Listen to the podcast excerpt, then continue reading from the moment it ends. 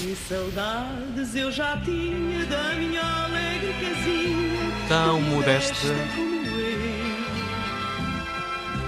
E onde será que a mulher nos leva nesta sessão de quarta-feira? Por que viagens vamos andar? Já percebemos que é uma série aí com estreia marcada já na semana passada. eh, portanto, Ana Marco, conta-nos tudo. Por entre o teletrabalho, as lides domésticas e a vida de mãe, às vezes tento ver um pouco de televisão pelo rabo do olho. Mas hoje vou falar-vos de um programa que deve ser visto pelo olho do rabo.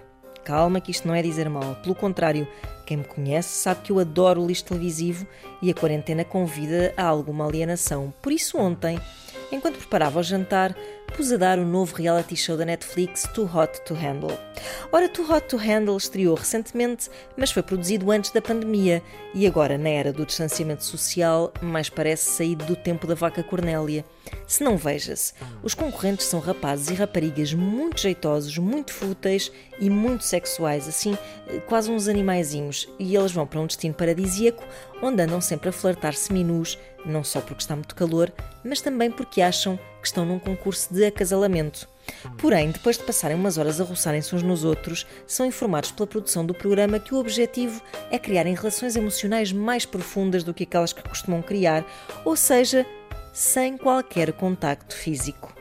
Quem conseguir resistir a molhar o pincel ganha nada menos do que 100 mil dólares. Caraças, 100 mil dólares. Tanto dinheiro e assim de repente até parece fácil, não é? Mas não é, para aquelas pessoas não é porque não são bem seres humanos que ali estão, são balões de testosterona prestes a rebentar. Agora reparem como a ironia é fina. Estas pessoas habilitaram-se a ganhar um dinheirão só por manterem o distanciamento, algo que todos somos obrigados a fazer nos dias que correm e sem ganharmos um tostão, pelo contrário. E mesmo assim, alguns ignóbeis concorrentes deste reality show caíram em tentação e abdicaram de 100 mil dólares por 5 minutos de chafurdice. Epá, eu nem quero imaginar a manhã seguinte. É que geralmente já são difíceis. Agora, uma pessoa acordar e pensar que perdeu 100 mil dólares. Caramba. Claro que isto, se fosse uma distopia a sério, não é? A segunda temporada de Too Hot to Handle seria filmada em pleno surto de Covid-19 e alguns dos concorrentes estariam infectados. Mas não se sabia quais, era tipo roleta russa para ser mais divertido.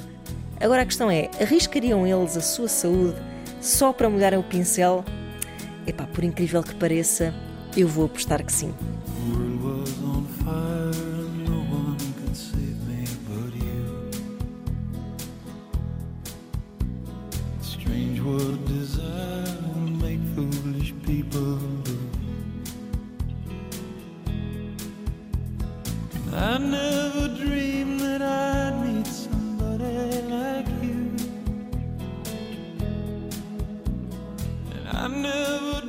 Da categoria Sonhos para concretizar, dar o play a esta Wicked Games na rádio.